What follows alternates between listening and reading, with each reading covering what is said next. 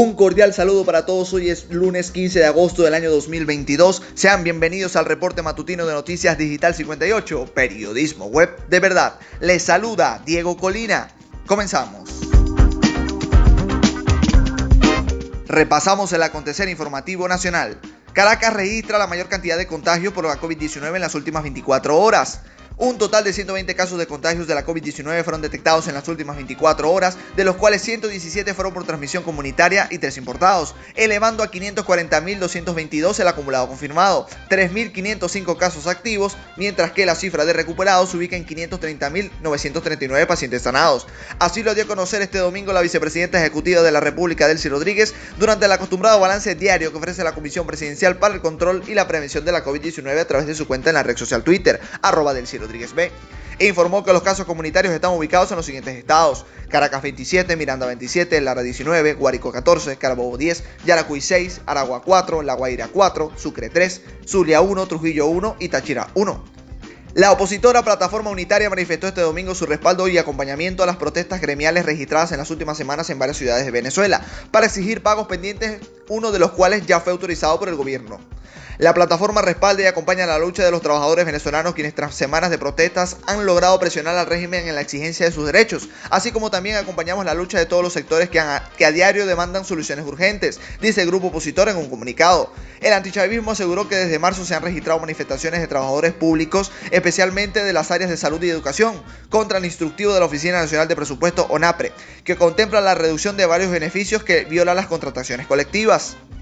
La justicia venezolana ha autorizado numerosas escarcelaciones en los últimos 100 días con miras a reducir el hacinamiento en los centros de reclusión del país, según una nota de prensa del Tribunal Supremo de Justicia difundida este domingo. Se realizaron numerosas jornadas de atención jurídica en los establecimientos penitenciarios en las diferentes regiones del país, celebrando actos judiciales, dice el escrito basado en un informe presentado por la presidenta del TCJ, Gladys Gutiérrez, al cumplir 100 días en el cargo.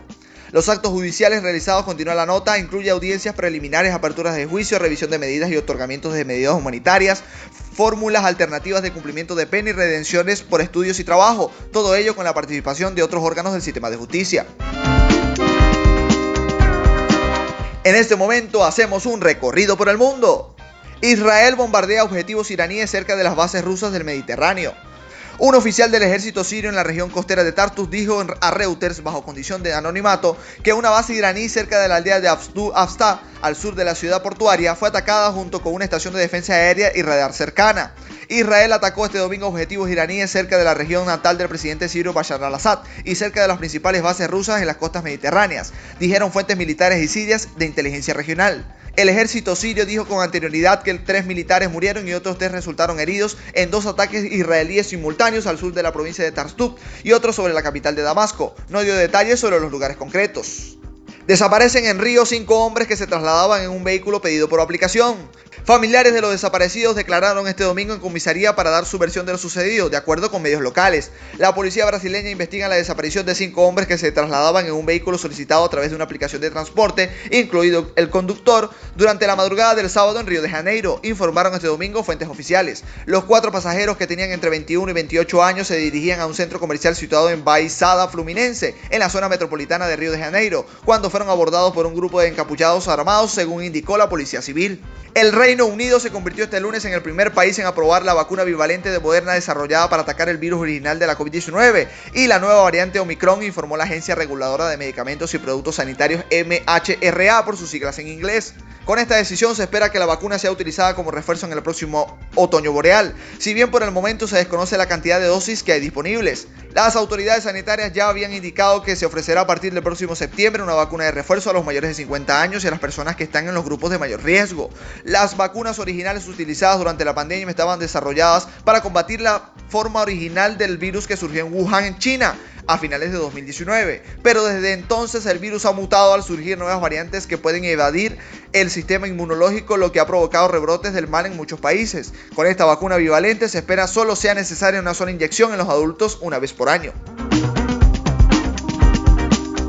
Ha llegado el momento de los fanáticos, vamos con los deportes. Metropolitanos y Zamoras avanzan con liderazgo sólido en el fútbol nacional.